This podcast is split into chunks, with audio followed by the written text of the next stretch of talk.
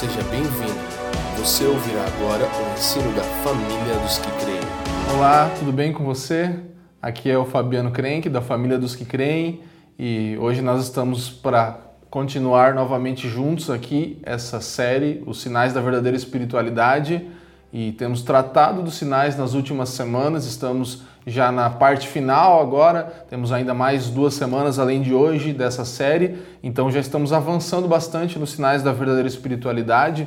E eu espero mesmo que você possa estar aprendendo muito nesses dias, nessas semanas que estamos trabalhando esses pontos e essas evidências e que você possa realmente estar sendo edificado e, e desafiado ao mesmo tempo a ser transformado no seu interior, a se sondar, a perceber-se dentro de você como você está na sua espiritualidade. Nosso objetivo sempre é, semana após semana, pegar as escrituras, não simplesmente basear-nos em conhecimento, em letra, mas em revelação, em compreensão clara a partir do Espírito de Deus sobre o que são os sinais da verdadeira espiritualidade. Então, esses sinais eles têm movido e mexido comigo nesses dias. Todos os irmãos que têm falado aqui têm sido muito, muito claros e pontuais e, e definidos em relação àquilo que querem dizer. Então, com muita precisão, nós temos buscado colocar esses pontos, ainda que de forma muito prática, que realmente eles possam também fazer parte do seu devocional, do seu pensamento diário.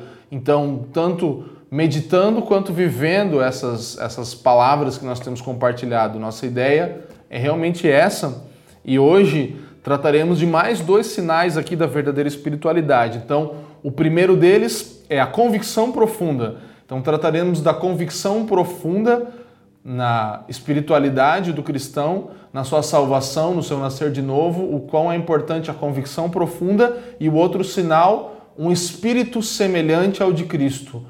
Então, convicção profunda e um espírito semelhante a Cristo. É, esses são os dois sinais que trataremos hoje. Então, para começar, eu gostaria que você abrisse a sua Bíblia comigo em Romanos 11, capítulo 11, o versículo 1. Primeiro versículo do capítulo 11 do, da, da carta aos Hebreus. Ora, a fé é a certeza de coisas que se esperam, a convicção de fatos que se não veem. Ora, a fé é a certeza de coisas que se esperam, a convicção de fatos que se não veem. Então, esse é mais um sinal confiável da verdadeira espiritualidade que vamos tratar. Uma convicção profunda de que as verdades divinas proclamadas pela fé cristã são concretas uma convicção profunda de que tudo aquilo que é proclamado pelo Evangelho são coisas concretas, são coisas claras, objetivas e bem definidas. Isso é a convicção que um cristão precisa ter, segundo Hebreus está declarando aqui. Então, uma convicção de coisas que ainda não visíveis são reais, são concretas, é uma certeza inabalável dentro do ser humano, dentro do coração do homem. Esse é mais um sinal da verdadeira espiritualidade, nós vamos desdobrá-lo aqui nesses próximos minutos. Então, é, esse, esse sinal ele realmente deixa claro que nós não nos movemos por aquilo que sentimos, por aquilo que temos simplesmente no nosso intelecto, mas também por uma certeza ainda mais profunda, que é a certeza que está no nosso interior, no nosso coração, no mais íntimo do nosso ser. Então a fé aqui ela está como um conhecimento a fé como uma convicção, a fé como uma certeza, não como um pensamento positivo, não como algo que simplesmente é, fala da lógica, mas fala também da lógica. Então nós estamos falando não somente de algo que tem a ver com razão, mas que também tem a ver com razão. É, é, é o mais profundo daquilo que você crê, o mais profundo das suas convicções está envolvido nesse sinal da verdadeira espiritualidade. Então a fé como um conhecimento interior que vai exceder a uma simples esperança, que vai além de uma simples esperança como sentimento, mas vai transformar a esperança em uma convicção, a esperança em uma certeza. Assim como falamos muito aqui na família dos que creem sobre a esperança em relação ao retorno de Cristo aos últimos dias, aquilo que, que vai vir, a era por vir, não como um sentimento bom, não como estou me sentindo esperançoso, mas não, eu tenho algo que eu espero, eu tenho uma convicção em relação àquilo que eu espero. Assim também agora a fé é uma convicção, não é simplesmente algo que eu creio muito com todas as minhas forças, mas não, eu estou convicto disso. E é uma convicção que não é baseada somente em pensamentos novos, mas também na experiência do coração, em uma nova experiência dentro do nosso interior, mais do que intelecto, como eu falei, mas algo experimentado dentro do nosso ser, como o texto diz, né? A convicção dos fatos que se não veem ou que não estão sendo vistos, a convicção de fatos que não estão sendo vistos, algo mais profundo no interior baseado não só em pensamentos novos, mas também em convicções do coração e experiências do coração. E já de início, eu gostaria de ler um texto do Jonathan Edwards, uma citação, citação do livro que nós temos lido e recomendado aqui, que é o livro Afeições Religiosas de Edwards, uma das suas mais incríveis obras. Jonathan Edwards vai falar assim: Todas as pessoas verdadeiramente dotadas da graça têm a convicção firme, plena, cabal e eficaz da verdade das coisas grandiosas do Evangelho. Quero dizer, elas já não balançam entre duas opiniões. As excelentes doutrinas do Evangelho deixam de ser-lhes assuntos incertos ou questão de opinião. Deixam de ser algo que, embora comprovável, ainda é passível de questionamento. Para as pessoas dotadas de graça, essas doutrinas são pontos estabelecidos e determinados, indiscutíveis e irrefutáveis, a, a ponto de elas não terem medo de arriscar a vida e tudo o que têm por essa verdade. As verdades do Evangelho têm o peso e o poder de coisas reais e, por conseguinte, regem suas afeições e as governam por toda a vida. Então aqui só com isso já poderíamos concluir essa palavra, porque Edwards ele é realmente cirúrgico aqui, ele, ele fala que são as convicções que regem as afeições e governam as pessoas por toda a vida delas. São aquelas que, que fazem as pessoas irem a um lugar a ponto de não terem medo de perder a sua própria vida e tudo o que tem por essa verdade. Então você imagina o tamanho de uma convicção que faz você arriscar a sua própria vida, que faz você não temer é, alguma coisa ou alguma pessoa ou algum fato da sua vida ou alguma perda que você possa ter em relação a, aos seus próprios interesses. Então, esse é o tipo de convicção que precisa me mover, que precisa mover você. Esse é o tipo de convicção que precisa nos fazer sair da nossa zona de conforto e nos entregarmos por completo às verdades do Evangelho. É o tipo de convicção que fez Cristo viver a sua vida, por exemplo. É o tipo de convicção que fez Paulo viver a sua vida. É o tipo de convicção que fez os apóstolos viverem e também morrerem pela causa do Evangelho. Então, esse é o sinal da verdadeira espiritualidade aqui. É uma convicção tão forte a ponto de nós não temermos as nossas próprias, os nossos próprios temores ou crises. É uma convicção tão, tão grande a ponto de nós darmos a nossa vida. E não estou falando aqui necessariamente, mas também pode acontecer e vir a acontecer do martírio ou da morte física, mas é de você morrer na sua reputação, é de você morrer nos seus interesses, nos seus desejos, é de você morrer naquilo que move você no dia a dia, é de você abrir mão de coisas que são do seu interesse pela causa do evangelho. Esse tipo de convicção precisa haver dentro de um cristão precisa ver dentro de alguém que nasceu de novo. É aquilo que governa a sua vida por completo. Sabe? As ciências exatas, elas vão falar e vão testar a experiência muitas vezes de forma sensorial, pelos sentimentos, por aquilo que se vê, por testes. É, e esse é um tipo de experiência, a experiência de sentir, de tocar alguma coisa, de perceber algo pelo toque, mas essa é uma experiência não confiável uma experiência simplesmente sensorial de sentir, de ter um arrepio, não é confiável. É, a filosofia mesmo, grandes filósofos ao redor é, da, do, do, planeta todo e, e, ao longo de todas as gerações e décadas e séculos e milênios até, vem falando isso, vem provando isso, vem, vem mostrando que não são sinais confiáveis, que a experiência simplesmente sensorial não é confiável. E a ciência, por muitas e muitas vezes, confirmou é, por métodos, né, algumas coisas, determinou, conseguiu determinar, tentando chegar o mais perto da maneira que se imaginava algo, tentando repetir, replicar processos e descrever, chegando bem próximo da realidade. Vários processos e várias descobertas passaram por isso, é, mas isso nunca foi com uma certeza absoluta, então nada é feito com uma certeza tão absoluta ou realmente absoluta. São testes, são coisas que são provadas e, e, e assim se chega ao mais provável. Então, aqui nós, eu queria colocar, gostaria de colocar é, uma, um, um, um paralelo ou até um contraponto entre duas verdades, a probabilidade e a certeza. Então, muitas das coisas na nossa vida e nas ciências exatas e na filosofia e em todas as coisas subjetivas da vida, elas têm duas coisas, ou probabilidades ou certezas. Então, certezas e probabilidades são coisas diferentes. E a, a probabilidade que eu estou citando aqui, usada por cientistas ou historiadores ou juízes, ela, ela é sempre essa explicação mais provável de, de uma experiência. Ela é aperfeiçoada e ela é usada por vezes e vezes novamente até que se prove que ela estava errada. Então, uma probabilidade ela existe até o ponto de ela não ser mais verdade, de ela ser provada como mentira ou de uma outra verdade vir e substituir ela. Então ela não é uma certeza, ela é uma probabilidade que pode ser aperfeiçoada, pode ser bem perto da realidade, mas ela pode ser refutada a qualquer momento. O que acontece com muitas teorias da ciência, com muitas teorias é, da medicina, é, o que pode acontecer, por exemplo, num julgamento, onde nós temos um júri, um juiz que dá um veredito em relação a uma causa e depois pode descobrir-se que estava errado, que não estava tão certo. Então ela era uma probabilidade que parecia muito real, mas não era uma certeza. E assim nós baseamos muitos dos conceitos humanos e das ciências exatas, é, que tentam ser exatas, nesse, nesse quesito da probabilidade. Então você, você pode ter, eu estava ouvindo uma palestra de um médico esses dias, ele falou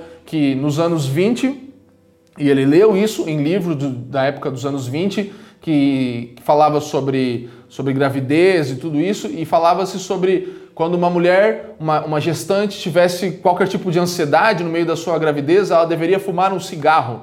Nos anos 20, um livro de medicina falava isso, e hoje nós, 100 anos depois, é, uma grávida não pode nem passar perto de alguém fumando. Então, aquele conceito que eles tinham na época dentro da ciência não é uma coisa, você pode pesquisar e ver, não é uma invenção, era uma comprovação os cientistas, os médicos falavam que uma grávida poderia fumar um cigarro se ela estivesse ansiosa naquela época. Hoje isso é totalmente refutado por todos os médicos e cientistas. Obviamente que isso não faz bem para uma pessoa, muito menos para alguém gestante. Então, aí você pode perceber como é, uma, uma coisa que é certa na ciência exata, ou em qualquer tipo de ciência ou filosofia, ou na história, ou até é, no meio jurídico, pode mudar com o passar do tempo isso é uma probabilidade que não se tornou jamais uma certeza. Então, a convicção ela não é limitada à mente, aos conhecimentos mentais, mas ela usa também o conhecimento mental, é, partindo de conclusões tiradas de evidências. Então, é essa convicção que nós estamos falando aqui.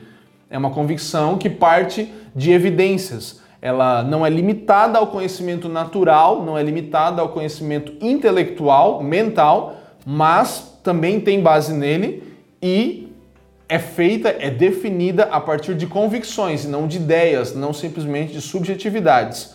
Por exemplo, se falarmos aqui das evidências da ressurreição, eu não, não estou aqui nesse vídeo com o objetivo de, de fazer um vídeo de apologética ou de defesa da fé em relação aos fatos ou não fatos, como você pode pensar em relação a Cristo, a sua ressurreição e etc. Mas eu estou tentando trazer algumas, algumas convicções que nós temos a partir de fatos, que nós sabemos que são fatos, e eu vou falar algumas coisas aqui que, que não são é, aprofundamentos em relação a esses fatos, mas, por exemplo, evidências da ressurreição que nós temos. O túmulo vazio.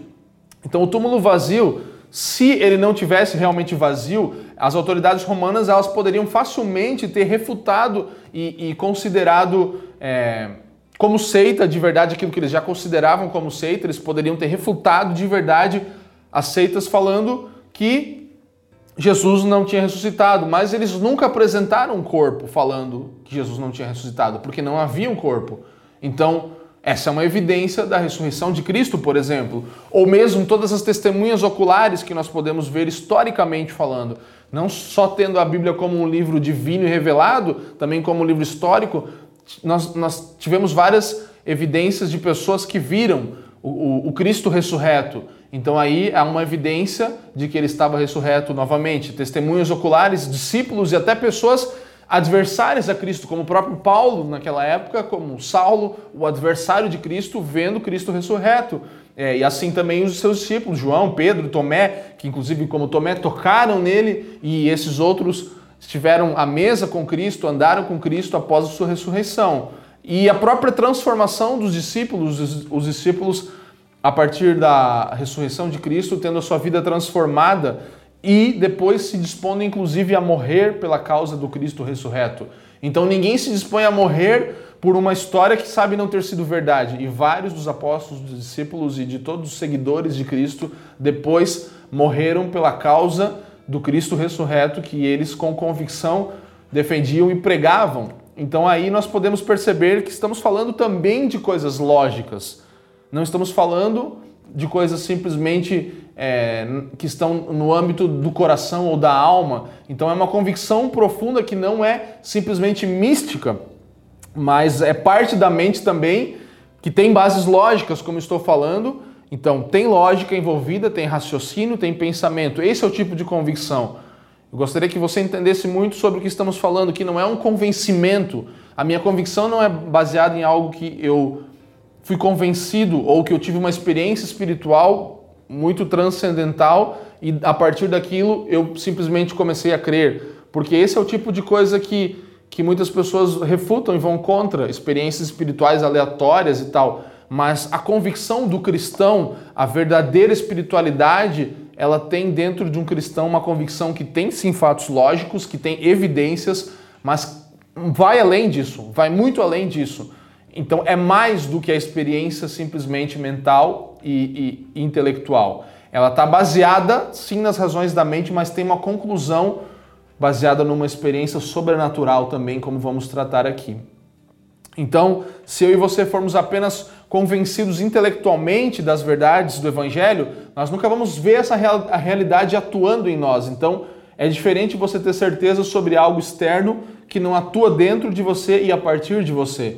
Quando falamos aqui do, do primeiro sinal da verdadeira espiritualidade, habitação é, genuína, habitação é, permanente do Espírito em nós, falamos sobre isso, que nós nos tornamos uma fonte a jorrar. Então, não simplesmente somos iluminados pelo sol da justiça, mas nos tornamos como uma pequena estrela que também tem a sua luz a partir desse gerador de luz que está dentro de si, que é a habitação do Espírito. Então, se nós fôssemos apenas convencidos intelectualmente das verdades do Evangelho, nós não teríamos vivência, nós não experimentaríamos isso como uma realidade atuando dentro de nós e a partir de nós. E aqui vem um exemplo muito clássico, que nós não vamos nem ler, mas vamos só citar e lembrar aqui de Mateus 16, onde Pedro é, e outros discípulos estão ali e o próprio Cristo, Jesus, vem e pergunta aos discípulos quem dizem que eu sou e aqueles discípulos vêm e vários falam. Alguns dizem isso, um profeta, um, um, um, agitador, alguém que estava ali fazendo um tumulto, e alguns dizem isso e aquilo, tal, tal, tal, e Pedro está ali diante do Cristo, e Cristo pergunta: E você, quem diz que eu sou? E Pedro fala: Tu és o Cristo, o Filho do Deus vivo. E Jesus, logo na hora, responde: Muito bem, isso é verdade, Pedro, mas isso não vem do seu intelecto, simplesmente. Ainda que você está vendo, você tem uma verdade intelectual, você, você não é ignorante, você está vendo o que está acontecendo. Então, pela lógica, você sabe quem eu sou, porque você está convivendo comigo, você tem fatos reais sobre quem eu sou, mas não foi sangue e carne que revelou isso para você, foi o próprio Espírito. Então, Cristo aqui ele está falando, ele não está refutando os fatos lógicos que Pedro e todos os discípulos, discípulos vivenciaram, mas ele está falando, não é só isso que é o suficiente mas o Espírito precisa te revelar para que você saiba que eu sou o Cristo, para que você reconheça que eu sou o Cristo. Então Cristo ali adiciona algo e ele, ele mostra que a revelação sobrenatural, portanto, ela transforma essa conclusão intelectual que os discípulos tinham numa conclusão do coração, numa conclusão interior, numa conclusão mais profunda. Então é intelectual, é lógico, mas precisa da revelação de quem Cristo é para que se torne prática e se torne algo do interior, do coração, da vivência, que gere afeições, como temos falado aqui. É, mais uma vez, quero ler Edwards aqui, citá-lo. Em Afeições Religiosas, ele fala assim: a percepção dessa glória divina, esse conhecer a Cristo né, e ter ele revelado, remove os preconceitos do coração contra a verdade das coisas divinas, de modo que a mente se abre para a força das razões propostas. A mente humana se encontra por natureza em estado de plena inimizade contra as doutrinas do Evangelho, o que é desvantajoso para os argumentos que provam a verdade dessas doutrinas e lhes reduzem a força de persuasão da mente. Quando, porém, a uma pessoa é revelada a divina excelência das doutrinas cristãs, a inimizade é destruída, os preconceitos são eliminados, a razão é santificada e sua mente se abre e se liberta. Então, Jonathan Edwards justamente fala isso, que é, uma pessoa ela não, ela não negligencia os seus pensamentos naturais e a sua intelectualidade, mas ela essa razão e essa lógica toda ela é santificada ela é elevada a um padrão ainda mais alto. Então, todo o nosso intelecto, os nossos pensamentos, a razão, a lógica, a ciência, o conhecimento não é ignorado, mas é elevado a um grau ainda mais sublime, ainda mais poderoso que tem, que tem agora é, a, a, capacidade de nos mudar e de fazer com que nós vivenciemos aquilo que já conhecíamos. É como Jó quando fala: Antes eu te conhecia de ouvir falar, mas agora os meus olhos te veem. Então, todo conhecimento adquirido até então não é ignorado, mas agora é potencializado pela revelação de quem Cristo é. Isso faz com que a convicção exista dentro de um verdadeiro cristão. Eu lembro de Lewis, Lewis C.S. Lewis, quando ele fala sobre a sua conversão, ele fala assim que ele já estudando ali a, a, a, a Cristo e sabendo algumas coisas até sobre a Bíblia, mas num, num certo dia normal, um domingo de manhã, ele fala um domingo de sol de manhã, quando ele foi ao zoológico, ele acordou de manhã e foi ao zoológico como alguém que não acreditava que Cristo era o Filho de Deus. E quando ele estava naquele zoológico, ele chega lá e agora ele acredita que Cristo é um Filho de Deus, é o Filho de Deus. Então, é, mesmo, ele fala assim, mesmo sem no caminho de casa até o zoológico, ou de ter acordado naquela manhã, até aquele momento que ele simplesmente começa a crer em Cristo, ele não estava nem pensando em relação a Cristo ou, ou, nas verdades do Evangelho, tudo isso. Mas ele é acordado, ele é despertado. Ele fala assim: é como um homem após um longo sono, ainda imóvel em sua cama, toma consciência de que agora está acordado. Então, como um homem que estava dormindo, um homem que estava deitado na cama, agora do nada acorda, desperta e percebe como é estar acordado. Então ele compara a experiência dele com Cristo a isso, ele compara uma, a um despertar, a um acordar, a, algo que ele não necessariamente estava buscando naquele momento, mas aconteceu. Ou seja, uma, uma forma de ser iluminado dos céus, como Paulo fala, iluminando os olhos do coração. E assim ele agora conhece a Cristo, conhece o Evangelho e começa a ser transformado. Então, é, nós não. Eu gostaria realmente, antes de concluir esse primeiro, primeiro sinal da verdadeira espiritualidade, que eu e você tivéssemos aqui é, uma, uma advertência para nós mesmos, que nós não podemos ter essa ideia errada de que nunca temos dúvidas, sabe? Uma hora ou outra, no meio da nossa fé, nós vamos ter dúvida misturada. Então, Certifique-se disso, não é um problema se você tem dúvida. Eu não gostaria que você, após ouvir essa palavra, ficasse pensando que você não é um verdadeiro cristão porque às vezes você tem dúvida da sua fé. Isso não é verdade, nós temos dúvida. É, o próprio Lewis, como eu falei aqui, muitas vezes fala, é, quando, quando os pais dele, não lembro se o pai ou a mãe morre de câncer, ele é muito abalado na sua fé e ele tem um problema muito de, de, de saber realmente se aquilo era verdade ou não. Então há dúvidas. Não há problema nós termos dúvidas. Então, esses momentos de escuridão, momentos de provas, de dificuldade, eles muitas vezes ofuscam a nossa fé. Mas ela ainda permanece lá, ela não morre, ela não é apagada, ela não é destruída jamais.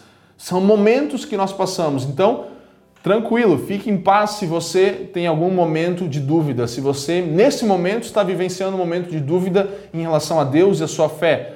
A verdade é que se a fé ainda existe, se ela ainda está lá, é, esses momentos não ofuscarão ela. E eu quero concluir essa primeira parte com uma citação do Gerald McDermott no livro dos Sinais da Verdadeira Espiritualidade, que ele justamente conclui falando sobre isso. Eu achei muito boa a forma que ele sintetiza essa ideia. Ele fala assim: a fé autêntica terá convicções de coração de que os ensinos do Evangelho são verdadeiros. Sua visão da glória e beleza de Deus tornará essas verdades vividamente reais. Haverá um aumento e diminuição de confiança, ou seja, um aumento e diminuição de tempos em tempos, especialmente durante períodos traumáticos, ele fala.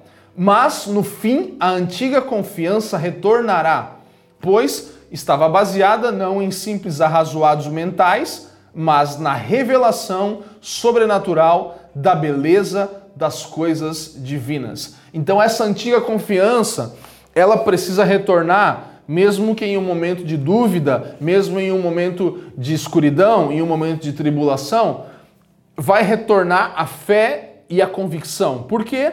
Porque ela não foi baseada simplesmente em conhecimentos intelectuais. Foi baseada na revelação da beleza de Cristo, da revelação da grandiosidade de quem é Ele, não do que eu conheço sobre Ele. Então, enquanto nosso conhecimento for baseado simplesmente em conhecimento, em, em conhecimento intelectual, em experiências na nossa mente, nós não, tem, não teremos essa fé inabalável, essa fé que, ainda que sofra ataques de dúvida, mas que permanece ali convicta, nós vamos ter sempre dúvidas. Mas se tivermos uma revelação de Cristo, um encontro com Ele de verdade, se Ele realmente iluminou os olhos do nosso coração, nós vamos voltar e a nossa convicção novamente estará ali, aonde nós a deixamos no momento de alguma dificuldade. Então, é, não tenhamos a ideia errada de não podermos ter dúvida, mas que a revelação sobrenatural de Cristo nos, nos, nos dê essa convicção inabalável, mesmo em momentos difíceis. Então, esse é o primeiro sinal da verdadeira espiritualidade que estamos tratando aqui hoje. É a convicção, a profunda convicção Convicção interior e também na razão e lógica, não negligenciando fatos, mas não se baseando somente neles, somente nas coisas naturais, mas também em uma experiência espiritual. E aqui nós agora fazemos uma ponte para é, o, a, o espírito semelhante de Cristo, que é o próximo ponto. Então, na semana passada, se você não viu o nosso vídeo anterior, é, nós tivemos os pontos que falamos sobre a humildade e também sobre a nova natureza. E a nova natureza, que foi o último ponto que foi falado na, na última palavra dessa série, que você pode buscar aqui no canal, é, você pode ouvir essa palavra, você vai ver que vai ter muito a ver com essa nova natureza que gera, que culmina em um espírito semelhante ao de Cristo. Então, há uma conexão muito grande entre essas duas, esses dois sinais de verdadeira espiritualidade. Lutero, se eu não me engano, foi o que trouxe esse, pela primeira vez esse, esse conceito, essa ideia. Ainda que em Antioquia eles foram chamados discípulos a primeira vez de cristãos, ele dá essa ideia de que, de que os cristãos são pequenos cristos mesmo, né? Eu lembro dele falando isso. Então, é, pequenos cristos é, é como somos conhecidos, é como somos vistos por sermos cristãos. Então, todas as pessoas regeneradas precisam ter alguma semelhança com Cristo. Isso é um fato. Isso é uma parte dessa próximo, desse próximo sinal de verdadeira espiritualidade. Todas as pessoas regeneradas, elas necessariamente têm alguma semelhança com Cristo. Elas têm alguma, algum aspecto, ainda que no início da sua fé, elas vão começar a desenvolver esses aspectos de semelhanças a Cristo. Isso é um sinal confiável. Se, se há sinal de Cristo em alguém, do Espírito de Cristo em alguém, esse é um dos sinais de que aquela pessoa realmente nasceu de novo, de que eu realmente nasci de novo, de que sou parte de Cristo. Romanos 8, 29 vai falar isso, porque nós realmente fomos predestinados a isso, por isso temos parte de Cristo em nós. Vamos lá. Paulo fala assim: Porquanto aos que de antemão conheceu, também os predestinou para serem conformes à imagem de seu filho, a fim de que ele seja o primogênito entre muitos irmãos. Então, com certeza, precisa haver semelhança num cristão, aquele que ele imita, aquele da qual ele foi feito imagem, a saber, Cristo. Então, nós somos predestinados a isso, a sermos semelhantes ao nosso Senhor, a sermos semelhantes àquele do qual temos imagem e somos parte da família, uma família de muitos filhos semelhantes a Jesus, todos semelhantes a Ele. Então eu gostaria de aqui, em alguns pontos, falar como, de forma bem prática, como nós somos semelhantes a Cristo. Porque é, eu acredito que nós precisamos sair do campo da subjetividade, pelo menos nesse ponto, e realmente pontuar algumas coisas, características que são características que mostram que Cristo e o Espírito de Cristo está em nós. Aqui eu não estou falando do Espírito Santo, mas quando eu falo do Espírito, é o Espírito com ema minúsculo aqui, é o nosso Espírito como o Espírito de Cristo. Como nos movemos, quando, como quando falamos do Espírito dessa época, o Espírito desse mundo, deste século, então é, é a forma, é, é, o, é o padrão, é como nós nos movemos. Então o Espírito de Cristo se manifesta, primeiro, mansidão. A mansidão é uma característica de alguém que tem o Espírito de Cristo em si, alguém que tem um espírito semelhante ao de Cristo. Então, ser cristão, ser como Cristo, significa ter a mansidão. Mateus 11, 29. Tomai sobre vós o meu jugo e aprendei de mim, porque sou manso e humilde de coração. Então, Jesus Cristo está falando: tomai sobre vós o meu jugo e Aprendei de mim, porque sou manso e humilde de coração. Falamos também na semana passada sobre a humildade, agora falamos sobre a mansidão. É, eu gosto muito de um conceito, como o Leandro Vieira fala, é que mansidão é a forma como eu, eu ajo, humildade é a forma como eu ajo, desculpe, e mansidão é a forma como eu reajo. Então eu ajo humildemente e eu reajo com mansidão. A minha reação é mansa em relação às coisas que me atacam, as coisas que me sobrevêm, eu preciso reagir de forma mansa e sempre agir de forma humilde. Então, essas, essas duas características aqui, que nós vamos focar na mansidão, mas humildade e mansidão são as duas únicas características que Cristo fala sobre si mesmo, características, traços de caráter dele. Ele fala sobre si mesmo. Isso eu sou, manso e humilde. Aprendam de mim. Então, é, esses traços de Cristo, eles definem pessoas que são como ele. Então, nós, assim como temos o Espírito de Cristo, atua no nosso, ao nosso redor, como falei, o Espírito desse século, dessa época, como todo mundo se move. E todo mundo se move como? Dizendo, ah, não, você precisa ser assertivo, você precisa ser é, pontual, você precisa ser intencional em tudo que você faz. Então o Espírito dessa época, ele se move assim.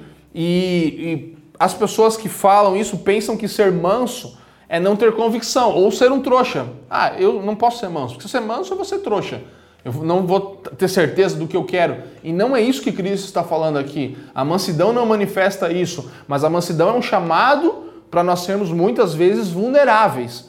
Sim, sermos vulneráveis, ainda que convictos. Eu acabei de falar da convicção. E não vamos nos contradizer dizendo agora que alguém que é manso não é convicto. Ele é muito convicto. Ele é tão convicto que ele pode ser vulnerável. Ele pode se rebaixar, ele pode se humilhar, ele pode ir por um caminho que ninguém mais iria. Esse é o caminho de Cristo, o caminho da mansidão.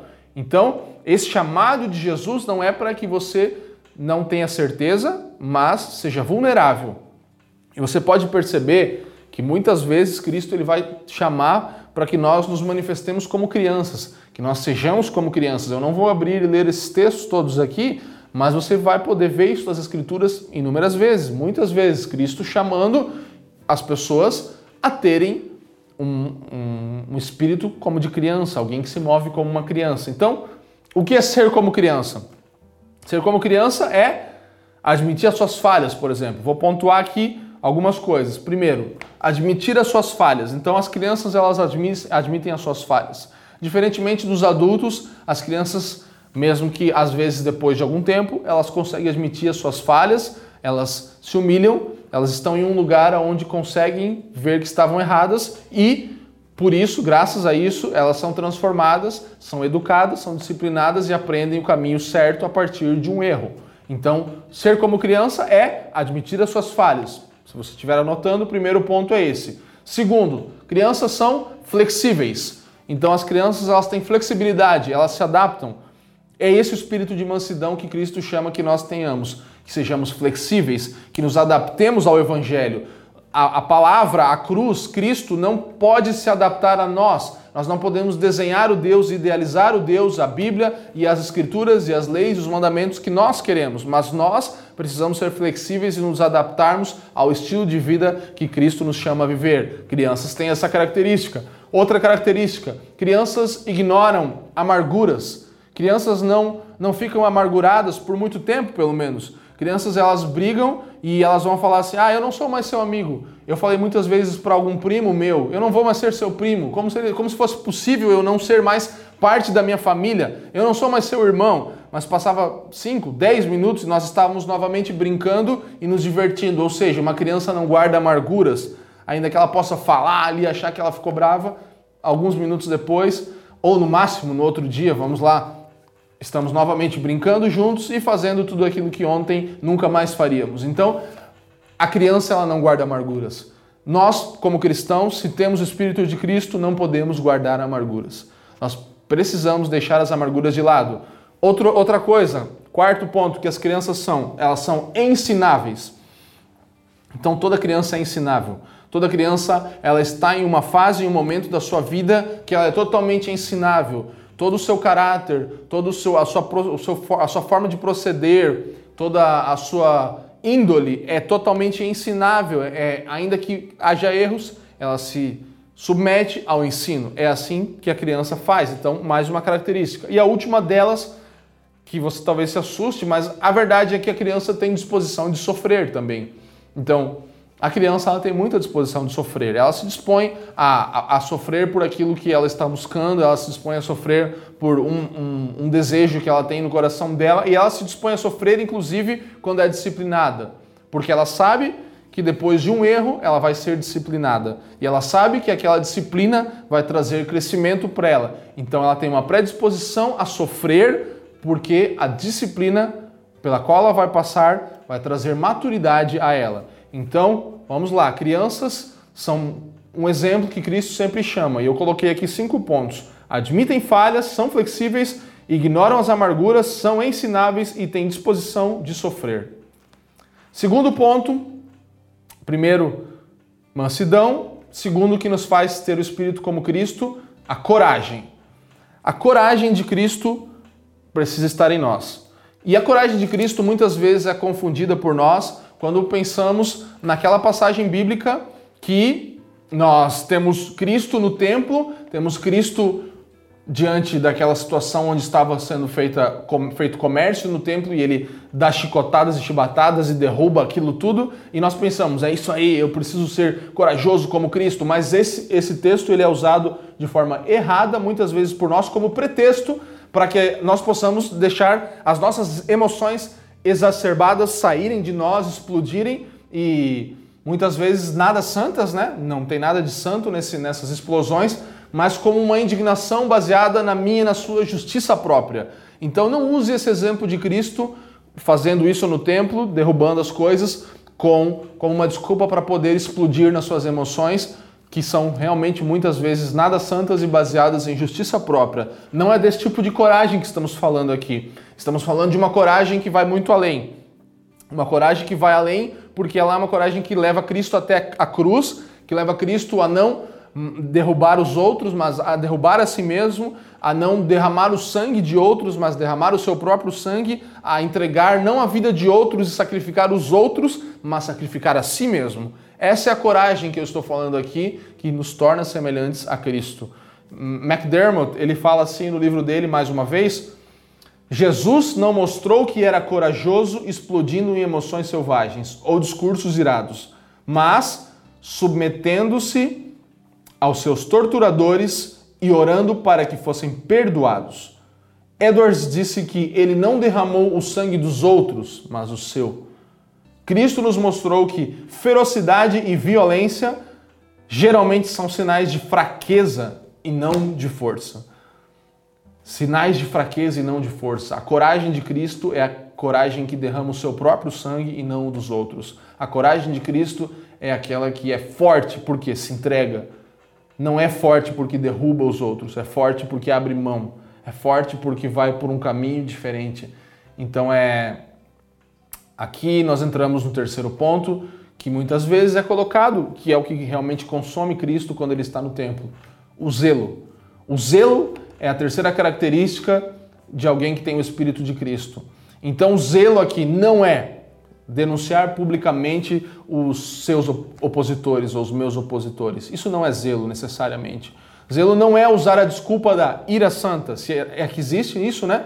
Se é que existe uma ira santa é, em relação aos outros. Então, ah, vou, estou irado de forma santa. Não, não vamos usar esse exemplo porque geralmente a nossa ira está baseada nos nossos próprios interesses e convicções, na nossa justiça própria. E justiça própria não é uma fonte de afeições santas. Então, zelo é, na verdade, o que? É o desejo de ver os corações quebrantados. Cristo, quando ele manifesta o seu zelo naquele momento, ele estava com o objetivo de quebrantar os corações daquelas pessoas. Então, o zelo é se opor a coisas e a comportamentos, e não a pessoas. É se opor a comportamentos de pessoas e algumas coisas para que aquelas pessoas que você está vendo com o coração duro sejam quebrantadas. Então, o zelo ele vai contra comportamentos e contra é, coisas, contra atitudes, mas não contra pessoas. Ele visa quebrantar o coração de pessoas. Esse é o tipo de zelo que está em Cristo. Nós devemos tratar os nossos inimigos é, sem oposição, mas como companheiros pecadores que necessitam de regeneração. Então, não tratar os inimigos como opositores, como oposição, é, mas tratá-los como companheiros que são pecadores que necessitam de regeneração. Esse é o tipo de amor que nós precisamos ter pelos nossos inimigos. Não como inimigos que são do lado contrário, mas pecadores que precisam ser regenerados. Esse é o amor que Cristo oferece aos seus inimigos e é o que eu e você precisamos oferecer aos nossos inimigos. E aqui vamos para o gancho para o quarto ponto de quem é semelhante a Cristo, o perdão. Colossenses 3,13 vai dizer assim: Suportai-vos uns aos outros, perdoai-vos mutuamente, caso alguém tenha motivo de queixa contra outrem. Assim como o Senhor vos perdoou, assim também perdoai vós.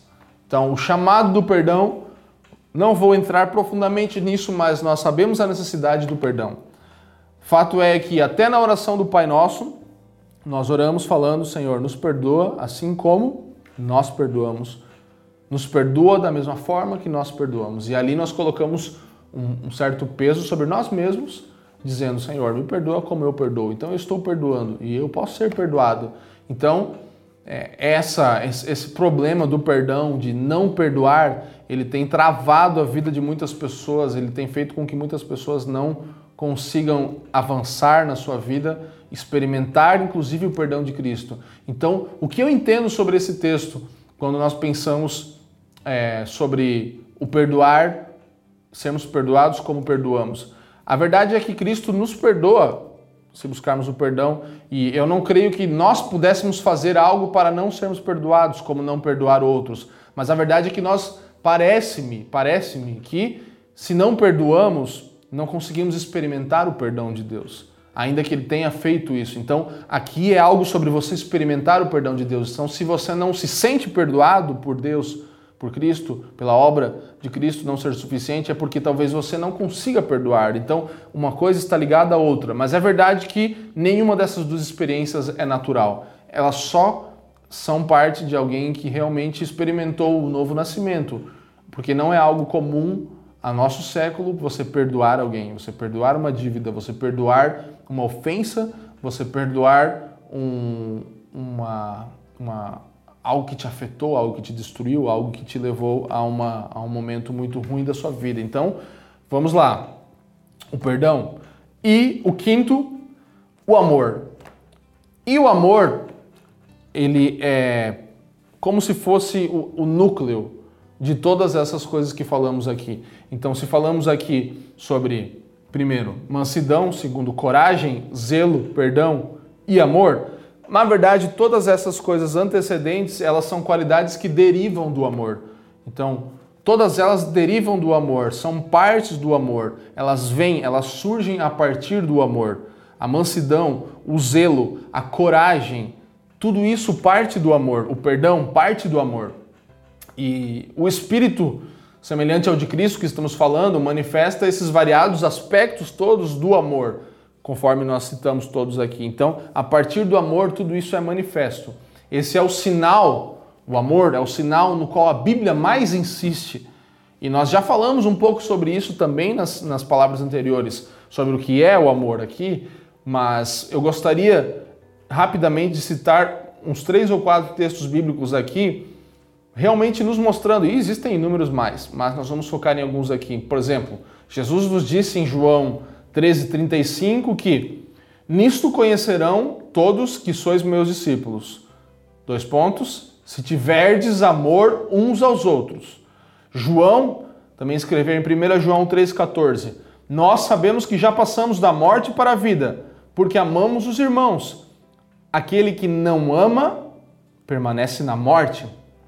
E na mesma epístola, ele advertiu que sem amor pelos outros não podemos amar a Deus. 1 João 4,20 vai dizer: Se alguém disser amo a Deus e odiar ao seu irmão, é mentiroso. Porque aquele que não ama seu irmão a quem vê, não pode amar a Deus a quem não vê. Então aqui temos a centralidade do sinal do amor como algo que genuinamente mostra um verdadeiro cristão. Então já falamos, não vou poder voltar nisso, mas o amor não é um sentimento, simplesmente o amor às vezes inclui sentimentos, mas em essência transcende os sentimentos. Então vai além dos sentimentos. Então tenha isso bem claro. O amor, primeiro, não é um sentimento. O amor às vezes inclui o sentimento, mas o amor em sua essência transcende os sentimentos.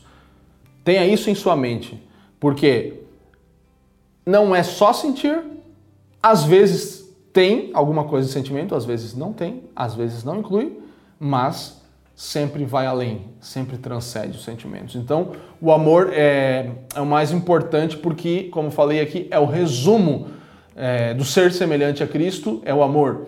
E também é a medida pelo qual nós seremos julgados. Então, não vamos simplesmente para a versão romanceada do amor, vamos para a versão real do amor.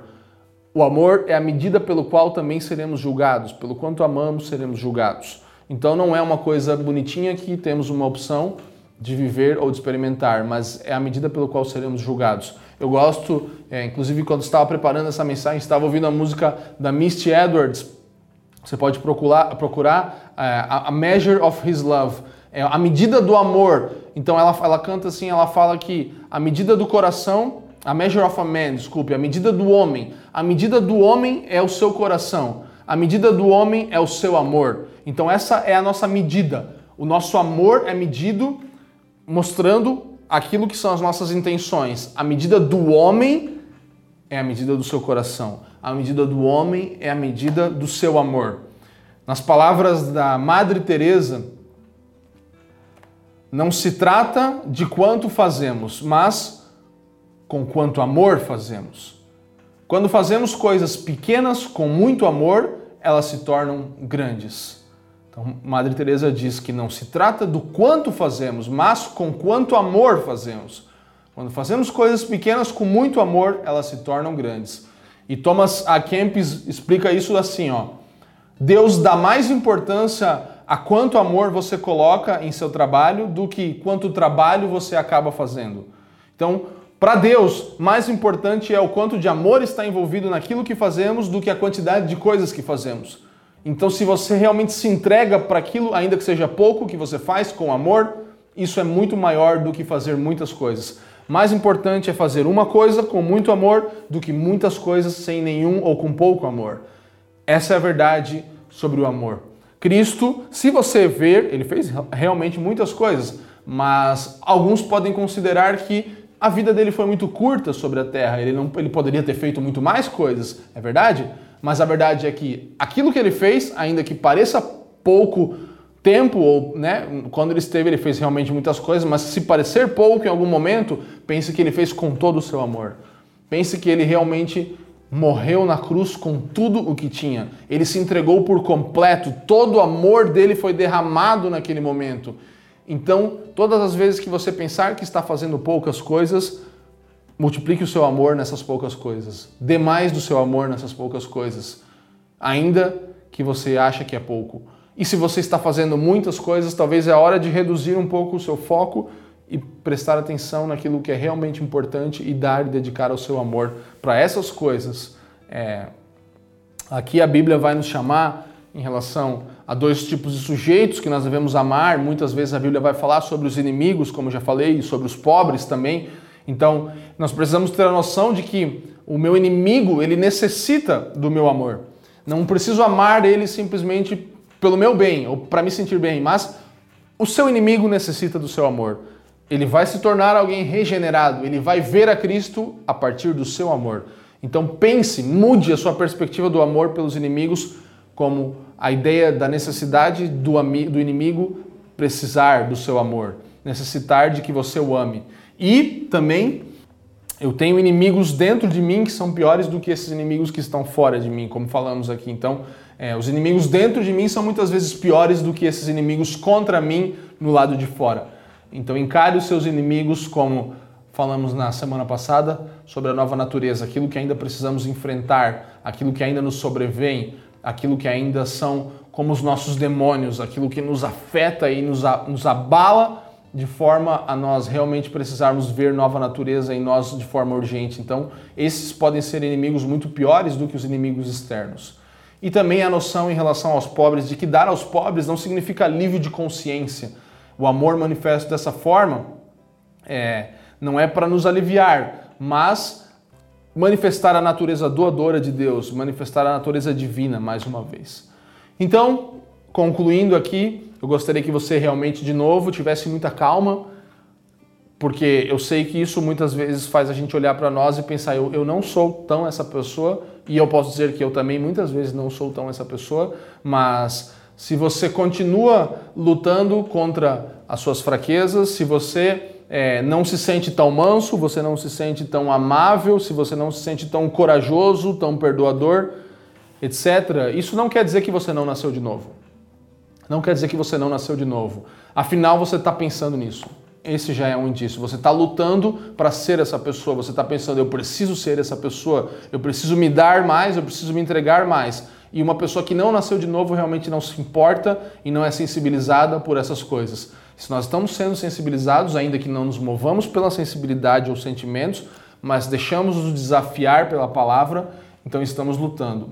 E o fato de querermos crescer nisso é um sinal de que esse espírito de, semelhante ao de Cristo que estamos falando é, está atuando em mim, em você, está atuando em nós.